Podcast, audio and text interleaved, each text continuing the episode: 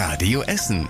Der Tag in fünf Minuten. Die Nachrichten aus Essen am 18. Oktober mit Anna Bartel. Guten Abend. Diesen Podcast gibt es seit inzwischen mehr als 1000 Folgen. Deshalb verlosen wir zurzeit in jeder Ausgabe 100 Euro. Achtet einfach darauf, welches Tiergeräusch hier drin versteckt ist. Die Lösung könnt ihr auf radiessen.de eingeben. Und das sind die Themen Essen, die uns heute beschäftigen. Es ist fast eine Bankrotterklärung der Justiz. Die Beteiligten an der Massenschlägerei mit Juni auf dem Salzmarkt werden nicht weiter verfolgt. Sie gehen straffrei aus. Die Essener Staatsanwaltschaft hat jetzt die Ermittlungen und die Verfahren eingestellt. Mit welcher Begründung, Tobias Bitter aus den Radio Essen Nachrichten? Die Staatsanwaltschaft erklärt auf Radio Essen Anfrage, dass die Qualität der Videos auch nach einer Bearbeitung so schlecht ist, dass dort Täter nicht eindeutig identifiziert werden können. Und die Zeugen, die zur Befragung eingeladen wurden, sind entweder gar nicht erst gekommen oder haben nichts gesagt. Das bedeutet praktisch, es passiert nichts weiter? Ja, genau so erklärt das die Staatsanwaltschaft, denn die Vorwürfe, die erhoben werden könnten, reichen für weitere Maßnahmen nicht aus. Sprich, eine Telefonüberwachung oder andere Ermittlungsmethoden können gar nicht erst eingesetzt werden. Damals waren die Menschen, die in dem Café gegenüber und in dem syrischen Restaurant selbst saßen, geschockt von der plötzlichen Schlägerei. Und damit liegt die Massenschlägerei vom Salzmarkt bei den Akten. Dankeschön an Tobias Bitter.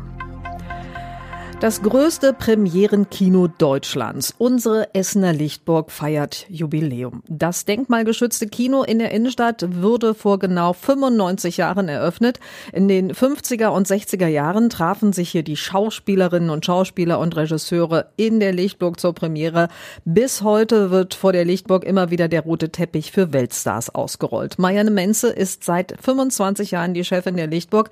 In dieser Zeit hat sie etwa 300 Premieren erlebt erlebt und dabei auch gelernt, mit Starallüren umzugehen. Also je größer der Name und die eigene Geschichte, umso liebenswürdiger, persönlicher und geerdeter sind die auch alle. Die haben es nicht mehr nötig, sich darzustellen. Die Anfänger oder Sternchen und die nerven teilweise ein bisschen, weil die kommen sich so vor, als wären sie die Größten.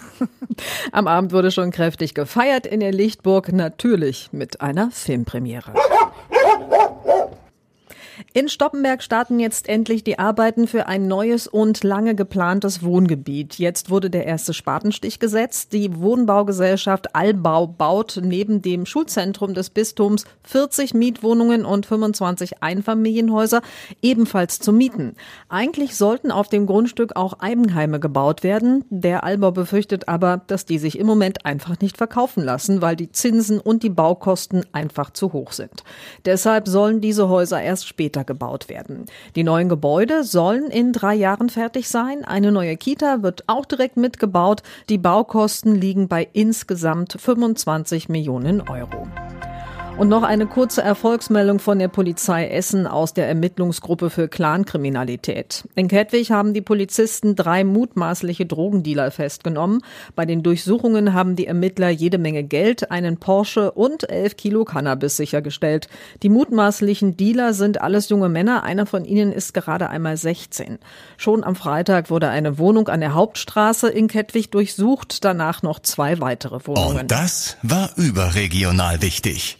Immer mehr Krankenhäusern in NRW geht es schlecht. Neun sind bereits in finanziellen Schwierigkeiten. Das Krupp-Krankenhaus in Steele bei uns in Essen gehört auch dazu.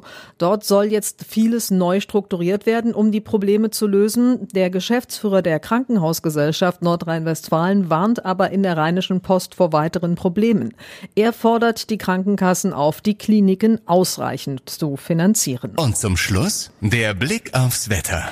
Nach der Sonne ein bisschen Regen, der fängt heute Abend an. Morgen ist es aber schon wieder trockener und am Nachmittag dann nur noch ein paar Tropfen. Es bleibt eher bedeckt. Die Sonne sehen wir aber kaum morgen.